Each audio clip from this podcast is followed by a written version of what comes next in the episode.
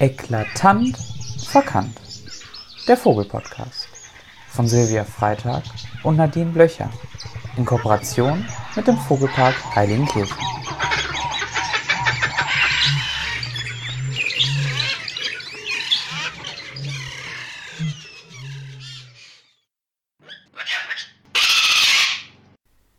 Liebe ZuhörerInnen und Freundinnen des Vogelparks Heiligenkirchen. Wir freuen uns, euch heute zur dritten Folge unseres Vogelpodcasts Eklatant verkannt begrüßen zu dürfen. Wir, das sind wieder die Linguistin und Psychologiestudentin Nadine Blöcher und die Biologin Silvia Freitag. Heute wollen wir uns nach längerer Pause einem ganz besonderen Vogel widmen, dem blauen V. Und wenn ihr jetzt denkt, was gibt es von dem schon Interessantes zu berichten, der ist eher was fürs Auge als für den Gehörgang, dann irrt ihr euch gewaltig. Tatsächlich gibt es über ihn so viel zu erzählen, dass wir nicht in der Lage waren, alles in einer Folge unterzubringen. Deshalb haben wir beschlossen, dem V zwei ganze Folgen zu widmen.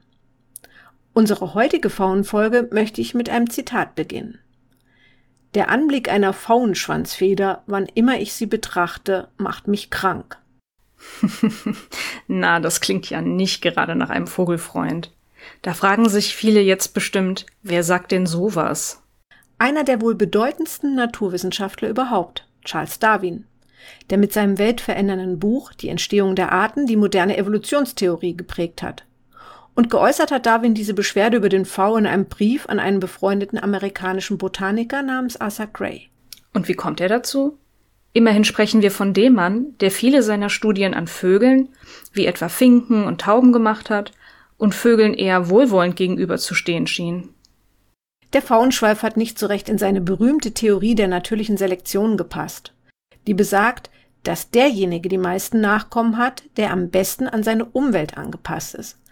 Also zum Beispiel der seinen Feinden gut entkommen kann und somit die Chance hat, viele Nachkommen zu zeugen.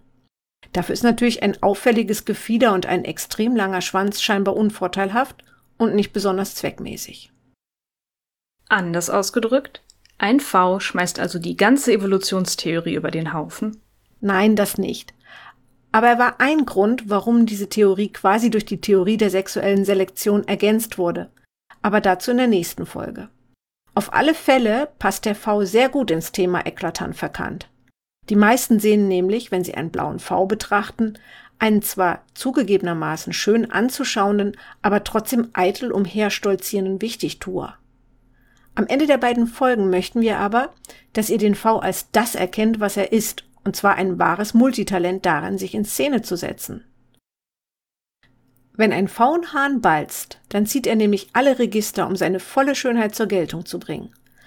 Dazu braucht er nicht nur Muskelkraft, sondern auch jede Menge Physik und ein Feingefühl für Schwingung. Der Faunmann von Welt weiß außerdem auch genau, wie er sich zu positionieren hat, damit seine Schönheit perfekt im Licht zur Geltung kommt. Zusätzlich setzt er Magier gleich seine hypnotisierenden Fähigkeiten ein, spielt dabei nebenbei ein Basskonzert und bringt als i-Tüpfelchen zu guter Letzt den Kopf seiner Herzensdame aus der Ferne zum Vibrieren. Der V also als Regisseur, Lichttechniker, Kostümbildner, Schauspieler, Magier und Musiker seiner eigenen Bühnenshow. Das sollten wir wohl genauer erklären. Richtig, am besten der Reihe nach. Fang doch einfach mal mit dem Schauspieler an. Woher kommt denn unser Schauspieler? Was ist sein Werdegang?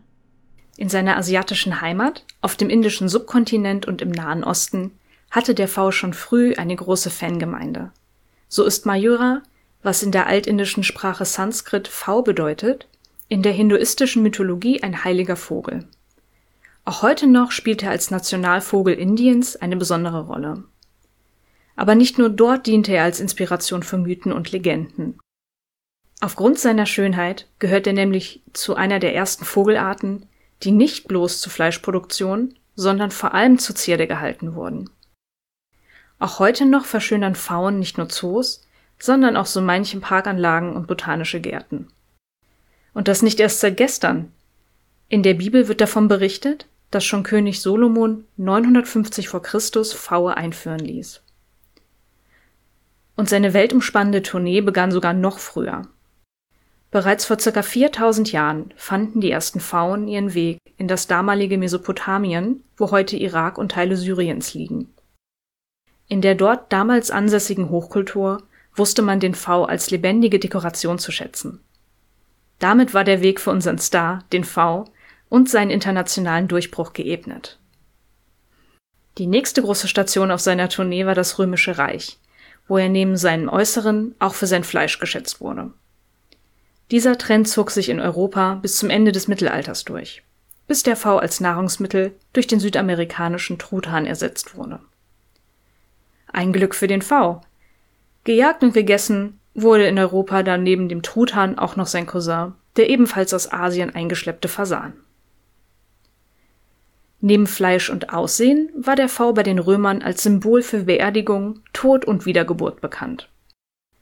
Das rührte vermutlich unter anderem daher, dass die schimmernden Federn ihren Glanz nicht verlieren, selbst wenn sie ausgefallen sind.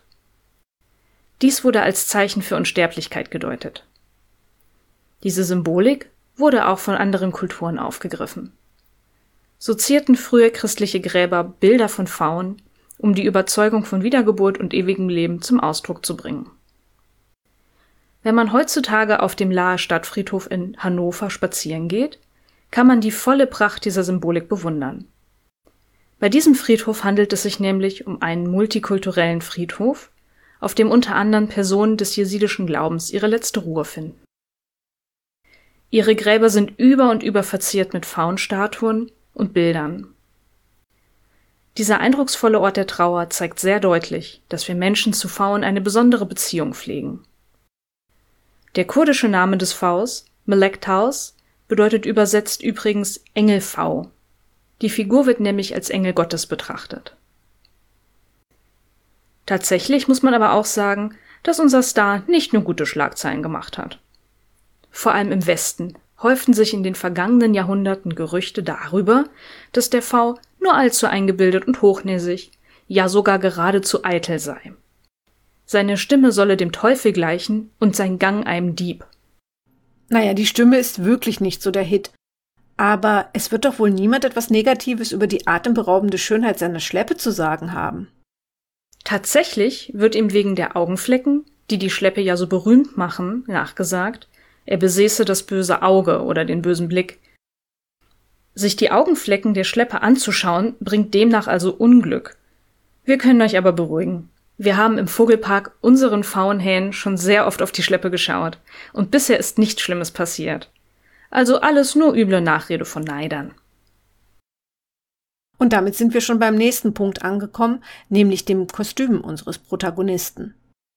Hätte dieses Kostüm ein unbekannter Designer entworfen, so hätte ihm das sicherlich sofort einen Platz im Designer-Olymp gesichert und auch dort noch wahrscheinlich alle vor Neid erblassen lassen. Daher ist es das Ganze auch wert, etwas genauer betrachtet zu werden. Zunächst müssen wir einen Irrtum ausräumen. Die pompöse bis 1,50 Meter lange Schleppe, die der Faunmann zu seinem luxuriösen Fächer aufspannen kann, ist keineswegs der Schwanz des Vogels. Wenn ihr das nächste Mal einen V einen Rad schlagen seht, dann scheut euch nicht einfach mal um den Vogel drum herum zu laufen, um ihn auf sein Hinterteil zu starren. Aus rein wissenschaftlichen Gründen natürlich. Dann werdet ihr sehen, dass die Federn, die das Rad bilden, eigentlich die Federn sind, die den Schwanz von oben bedecken, auch Oberschwanzdecken genannt. Die eigentlichen Schwanzfedern sind eher normale, unspektakuläre braune Federn.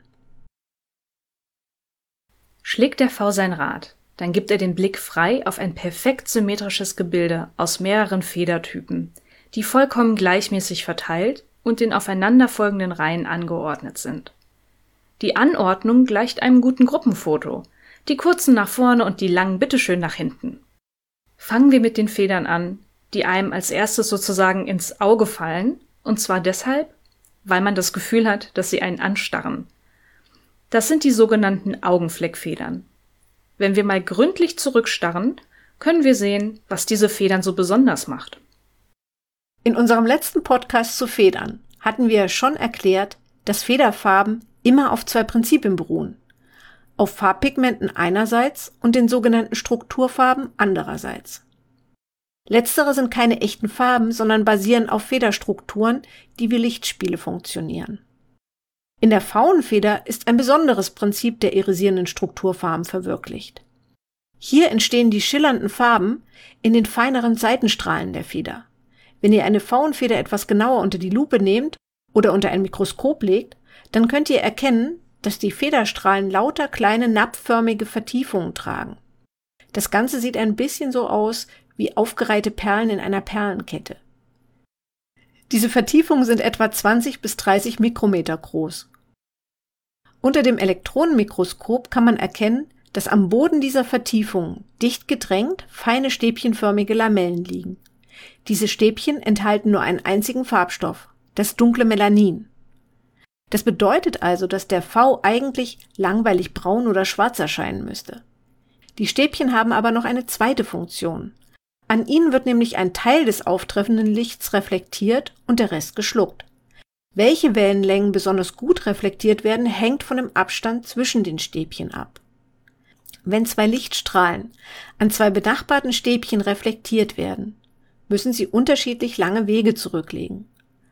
Da Licht auch eine Welle ist, können sich die beiden Wellen nach der Reflexion auf unterschiedliche Weise überlagern. Man nennt diesen Vorgang Interferenz. Liegen nach der Reflexion zwei Wellenberge übereinander, dann wird die entsprechende Farbe verstärkt. Treffen jedoch der Lichtberg der einen Welle und das Lichttal der anderen Welle zusammen, weil beide passend Phasen verschoben sind, dann löschen sich die beiden Lichtwellen gegenseitig aus. Die entsprechende Farbe geht verloren. Sonnenlicht enthält ja Licht aller Wellenlängen. Der Abstand zwischen den benachbarten Melaninstäbchen sorgt jetzt dafür, dass Licht einer bestimmten Wellenlänge besonders gut verstärkt wird. Tatsächlich unterscheiden sich die drei verschiedenen Hauptfarben, die ihr beim Augenfleck seht, nur im Abstand der Melaninstäbchen und in der Anzahl ihrer Schichten.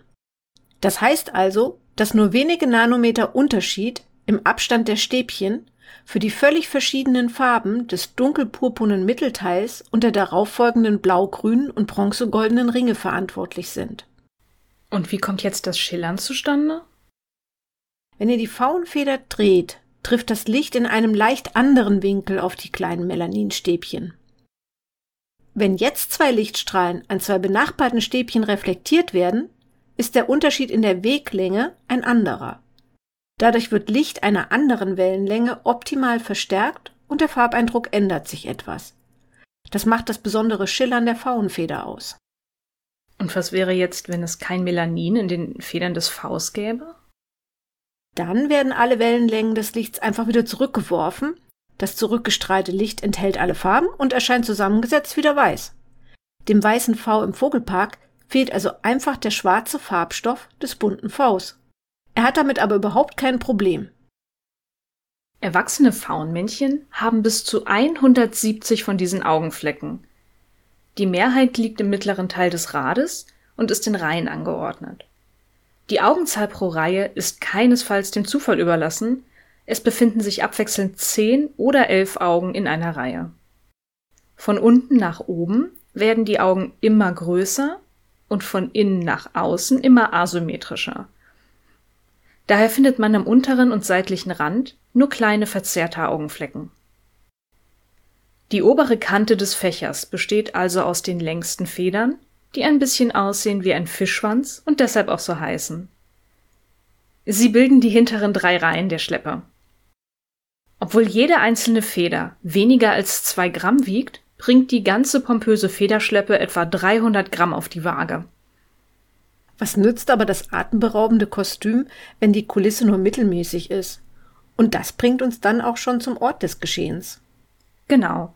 Pfauen balzen ja nicht irgendwo, sondern in sogenannten Balzarenen. Wer die letzte Folge des Podcasts zu Federn gehört hat, kann sich vielleicht noch daran erinnern, dass man Hinweise gefunden hat, dass sich auch einige Dinosaurier in solchen Arenen mit anderen gemessen und zur Schau gestellt haben. Das scheint also eine altbewährte Dating-Methode zu sein. Man muss sich so eine Balzarena ein bisschen wie die Naturversion des Speeddatings mit Damenwahl vorstellen – hier sammeln sich Gruppen von Männern und versuchen mit allerlei Imponiergehabe Damen anzulocken und sie von sich zu überzeugen. In der Brutsaison versammeln sich in so einer Balzarena bis zu 20 echte Faunmänner. Halbstarke unter drei bis vier Jahren mit noch nicht völlig ausgebildetem Schweif haben hier nichts zu suchen. So ein Balzplatz wird dann über die gesamte Brutsaison genutzt und meist bleibt ein Faunenmann seinem Balzplatz auch in den darauffolgenden Jahren treu. In der Arena besetzt und verteidigt jedes Männchen einen zwei bis drei Quadratmeter großen Platz, wo dann täglich auf und abstolziert wird. Der Faunenmann kennt also in der Brutsaison kein Wochenende, aber keine Sorge. Es gibt trotzdem geregelte Arbeits- und Pausenzeiten, denn gebalzt wird vorwiegend zwischen 8 und 10 und 16 bis 18 Uhr. Die einzelnen Balzplätze der Pfauen liegen so zwischen 3 und 20 Meter auseinander und alle Männchen in der Arena können sich meistens gut sehen. Warum es solche Balzarenen gibt, hat die Wissenschaft schon lange beschäftigt und Erklärungsansätze gibt es einige. Allgemein ist so eine Balzarena vielleicht einfach eine gute Strategie gegen Fressfeinde. So ein Räuber, in der ursprünglichen Heimat des Faust sind das vor allem Tiger, Leoparden und Schakale, empfindet so eine Balzarena wohl eher wie ein Buffet. Aber in einer so großen Ansammlung ist die Wahrscheinlichkeit, dass es einen selber trifft, einfach geringer. Aus Damensicht ist es sicherlich übersichtlicher, wenn Ihnen alle Optionen direkt nebeneinander präsentiert werden, also zum besseren Vergleich. Und wenn man sich dann nicht entscheiden kann, kann man immer noch schauen, was der Nachbarhenne so gefällt. Pfauenhennen besuchen auch immer erst mehrere Männchen, bevor es dann zur Paarung mit einem oder höchstens zwei der Herren kommt. Die Gründe der Männer für das Aufsuchen solcher Balzarenen werden durch zwei Hypothesen ganz gut beschrieben. Die Hotspot-Hypothese besagt, dass man als Mann einfach bessere Chancen hat, von der Damenwelt gesehen zu werden, wenn man sich an einem Ort trifft, wo auch viele Damen hinkommen. Laut Hotshot-Hypothese können auch die weniger attraktiven Männer davon profitieren, in der Nähe der Schönlinge rumzuhängen. Vielleicht färbt ein bisschen von ihrem Glanz auf sie ab. Oder sie können sogar eine der übrig gebliebenen Damen absahnen. Am Ende des Tages ist es aber doch so, dass nicht jeder V in einer Arena zum Zug kommt und eine Herzensdame von sich überzeugen kann. Trotz aller Erklärungsversuche erscheint es paradox, dass sich die nicht erfolgreichen Herren damit zufrieden geben und am nächsten Tag wieder, entgegen aller Vernunft, am Balzplatz erscheinen, um abends wieder mit leeren Händen nach Hause zu gehen. Vielleicht gibt es ja doch ein gutes Argument. Man hat nämlich herausgefunden, dass Faunmännchen sich eher mit Verwandten einen Balzplatz teilen, also mit ihren Brüdern und Halbbrüdern. Das tun sie sogar dann, wenn sie als Ei von ihren Geschwistern getrennt wurden und nicht mit ihnen aufgewachsen sind. In der Balzarena finden sie sich dann meist wieder mit ihren Geschwistern zusammen, weil es einen Mechanismus gibt, mit dem verwandte Tiere sich erkennen. Damit helfen die weniger erfolgreichen Männchen wenigstens ihren schöneren Familienmitgliedern dabei, in einem noch besseren Licht dazustehen. Können die Schönlinge dann ein Weibchen von sich überzeugen, geben sie so ja auch einen Teil des Erbguts ihrer weniger erfolgreichen Geschwister weiter. Ein Viertel der Zeit in der Arena stolziert der Faunmann jedenfalls mit aufgefächerter Schleppe, also ratschlagend herum, egal ob Damen anwesend sind oder nicht. Beim Imponieren zeigt er aber nicht einfach nur seinen Luxusschweif, sondern folgt einem sorgfältig ausgearbeiteten Balzdrehbuch. Kurz bevor eine Faunhenne auf ihn zusteuert, breitet der V von Welt noch einmal seine Schlepper aus, stellt sie auf und lässt die Schleppenfedern vom Inneren des Rades zum Außenrand hin erzittern, um sicherzustellen, dass alles da sitzt, wo es hingehört. Quasi so, als würden wir uns vor einem Date noch einmal schnell mit den Fingern durch die Haare gehen.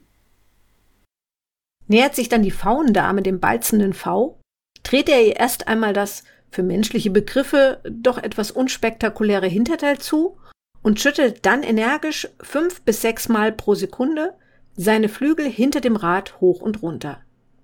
Die Faunherne läuft dann um den Hahn drum herum, um wieder vor ihm zu stehen. Dieses Verhaltensrepertoire kann sich gegebenenfalls mehrfach wiederholen. Warum das so abläuft, erscheint zunächst erst einmal merkwürdig, könnte aber eventuell als geschickter Manipulationsversuch des Faunhahnes aufgefasst werden. Ein Forscherteam hat nämlich entdeckt, dass es dem Faunhahn für den nächsten Balzakt wichtig zu sein scheint, in welchem Winkel das einfallende Licht auf sein atemberaubendes Rad trifft. Der V von Welt blickt in genauer Kenntnis des Sonnenstandes nicht direkt in die Sonne, sondern richtet sich mit einem mittleren Winkel von 45 Grad zur Sonne aus. Dabei wird interessanterweise darauf geachtet, dass die Sonne immer links vom Faunhahn steht und dass die Angebetete direkt vor seinem Fächer positioniert ist. Steht die Dame also noch nicht richtig für den Hauptakt, wird anscheinend so lange mit den Flügeln geschüttelt, bis sie den perfekten Platz eingenommen hat. Warum das dem V so wichtig ist, bleibt bisher nur Spekulation. Der 45-Grad-Winkel könnte das Farbsignal besser zur Geltung bringen oder Spiegelungen verhindern oder vielleicht einen in der Damenwelt besonders beliebten Schimmereffekt hervorrufen. Warum er aber unbedingt rechts von der Sonne stehen muss, ist völlig unklar. Fest steht, dass der V die genaue Sonnenposition zu jeder Tageszeit kennen muss, um sich mit so einer Präzision aufstellen zu können und das auch bei bedecktem Himmel oder im Schatten. Den Perfektionismus bezüglich seiner genauen Ausrichtung zur Sonne zieht der V von Welt übrigens auch dann durch, wenn sein Balzplatz an einem schattigen Plätzchen liegt. Denn nicht jedes Männchen bekommt einen perfekt ausgeleuchteten Balzplatz. Manche müssen eben auch mit einem Schattenplatz vorlieb nehmen. Doch nicht immer muss das von Nachteil sein. Man hat schon Faunmänner gefunden, die ein schattiges Plätzchen an einer Hauswand allen anderen Plätzen vorzuziehen schien, weil hier sämtliche Damen, wahrscheinlich gut gelaunt, von einem benachbarten, beliebten Sandbadeplatz vorbeikamen. Damit hat er sich also die Laufkundschaft gesichert. So eine Immobiliensuche ist eben doch eine recht komplexe Sache. Das Kostüm sitzt, die Ausleuchtung ist perfekt, das Publikum wartet, Licht an, Kamera läuft und Action. Oder besser in der Theatersprache bleibend, Vorhang auf für den Hauptakt des Balztheaters, das Schleppenrasseln. Beim Schleppenrasseln schüttelt der V seine Schwanzfedern, also die echten, und bringt sie ordentlich in Schwingung, bis sie 26 Mal pro Sekunde von links nach rechts über die Rückseite der aufgestellten Schleppenfedern streichen. Man kann sich das ein bisschen so vorstellen wie ein Bogen, der über die Saiten einer Violine streicht. Genauso wie die Saiten der Violine werden die Schleppenfedern dadurch auch zum Schwingen angeregt. Dass der V seine 300 Gramm schwere Schleppe ein Viertel seiner Zeit in der Balzarena aufrecht hält, ist übrigens schon eine sportliche Leistung. Bedenkt man jetzt noch, dass beim Schleppenrasseln dieses Gewicht dann auch noch 26 Mal pro Sekunde vibriert und das sogar mehr als 25 Minuten durchgehalten werden kann, grenzt das an Hochleistungssport. Dabei verwendet der V einen Energiespartrick und dazu brauchen wir einen Mini-Ausflug in die Physik. Alle, die das nicht hören mögen, halten sich jetzt für die nächsten 45 Sekunden die Ohren zu. Alle Dinge haben eine natürliche, harmonische Frequenz, mit der sie schwingen, wenn man sie anregt und dann sich selbst überlässt. Wie eine Glocke, die weiter schwingt, nachdem man sie einmal angestoßen hat. Das nennt man Eigenschwingung. Die Häufigkeit, mit der ein Objekt schwingt, nennt man Eigenfrequenz. Die wiederum hängt von der Form, dem Aufbau und auch dem Material des Objekts ab. Auch die Faunschwanzfedern haben eine Eigenfrequenz.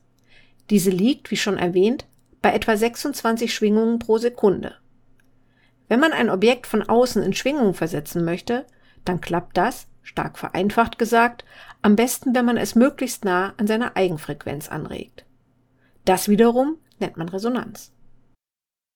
Wenn ein V seine Schwanzfedern also energiesparend in starke Schwingungen versetzen will, klappt das am besten, wenn seine Muskeln möglichst nahe der Eigenfrequenz der Schwanzfedern vibrieren also 26 Mal pro Sekunde.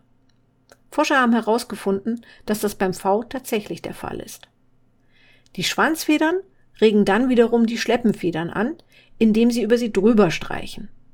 Da eine der Eigenfrequenzen des Schleppenfederensembles ebenfalls bei etwa 26 Schwingungen pro Sekunde liegt, nehmen sie die Schwingung der Schwanzfedern auf und fangen ebenfalls an zu schwingen. Wozu aber die ganze Vibriererei und Schwingerei? Darwin hatte dazu eine ganz klare Meinung. Er sagte nämlich, Pfauen rasseln ihre Federkiele aneinander und die Vibrationsbewegung dient scheinbar nur dazu, Krach zu machen, weil sie wohl kaum etwas zu der Schönheit ihres Gefieders hinzufügen kann.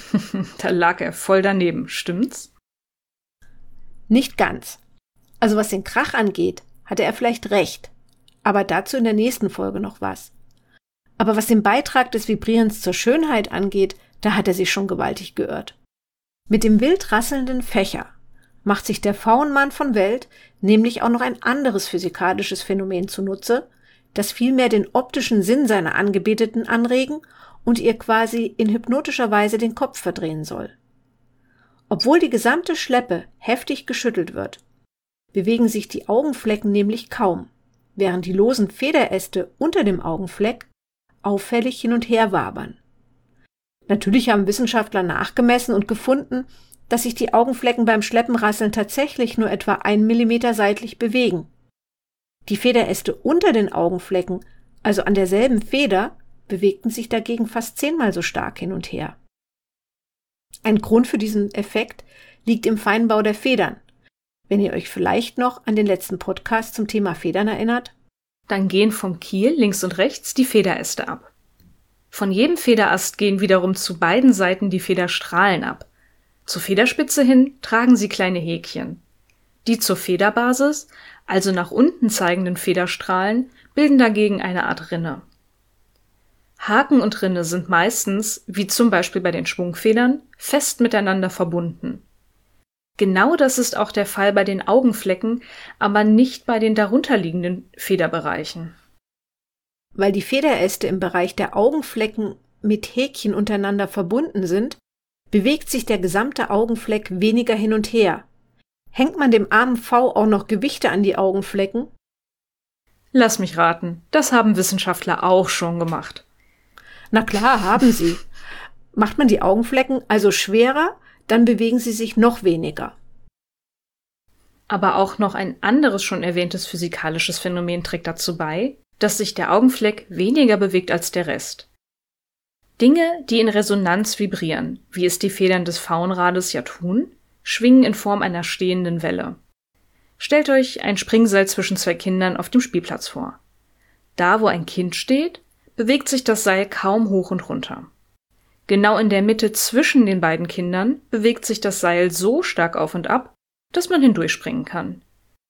Die vibrierende Augenfleckfeder ist auch so eine stehende Welle, nur im Vergleich zum Springseil um 90 Grad gedreht, also vertikal. Und der Augenfleck liegt immer dort, wo sich die Welle kaum bewegt. Die Federäste unter den Augenflecken sind jedenfalls nicht untereinander verbunden und bewegen sich lose hin und her. Dadurch bilden sie ein in allen Regenbogenfarben schillerndes, wirbelndes Meer, vor denen die bewegungslosen Augenflecken förmlich zu schweben scheinen. Ein wahrhaft hypnotischer Anblick. Das Ganze ist auch noch bezaubernder, wenn man es sich in Zeitlupe anschaut, wobei sich einem die Frage aufdringt, wie die Faundame das eigentlich wahrnimmt. Das ist eine gute Frage. Pfauen sehen die Welt nämlich ganz anders als wir Menschen. Zum einen können sie Farben viel besser unterscheiden, da sie über einen Farbrezeptor mehr im Auge verfügen als wir. Zum anderen können sie das Gesehene zeitlich besser auflösen. Während ich also bei einem modernen Actionfilm im Kino sitze und völlig den Überblick verliere, wer gerade aus welcher Richtung schießt und warum, langweilt sich der V im Kinosessel neben mir total, weil für ihn das Ganze eher in Zeitlupe abläuft. Naja, wenigstens würde er das Popcorn genießen. Die Faunendame, die bei der Balz etwa in einem Meter Abstand vor dem raschelnden V steht, würde selbst bei der beweglichsten der Augenflecken keine Bewegung wahrnehmen weil in diesem Abstand ihr räumliches Auflösungsvermögen dazu nicht mehr ausreicht. Also wird sie quasi hypnotisiert? Also zumindest scheint er es zu versuchen, aber er greift dabei noch viel tiefer in die Trickkiste. Durch dieses ganze Vibrieren der Schwanz- und Schleppenfedern entsteht nämlich außerdem auch ein hörbares Rauschen oder Rasseln. Ach, du meinst den Krach, von dem Darwin so abwertend gesprochen hat? Genau. Dieses Geräusch besteht nicht aus reinen Einzeltönen, sondern aus einem Gemisch verschiedener Töne, die immer wieder wiederholt werden, und zwar 26 Mal pro Sekunde, also genau in der Frequenz, in der die Schwanzfedern vibrieren. Bleibt nur noch die Frage, wozu das Ganze? Diese Frage klären wir im nächsten Faun-Podcast und hoffen, dass ihr uns dann wieder zuhört. Bis dann. Bis dahin.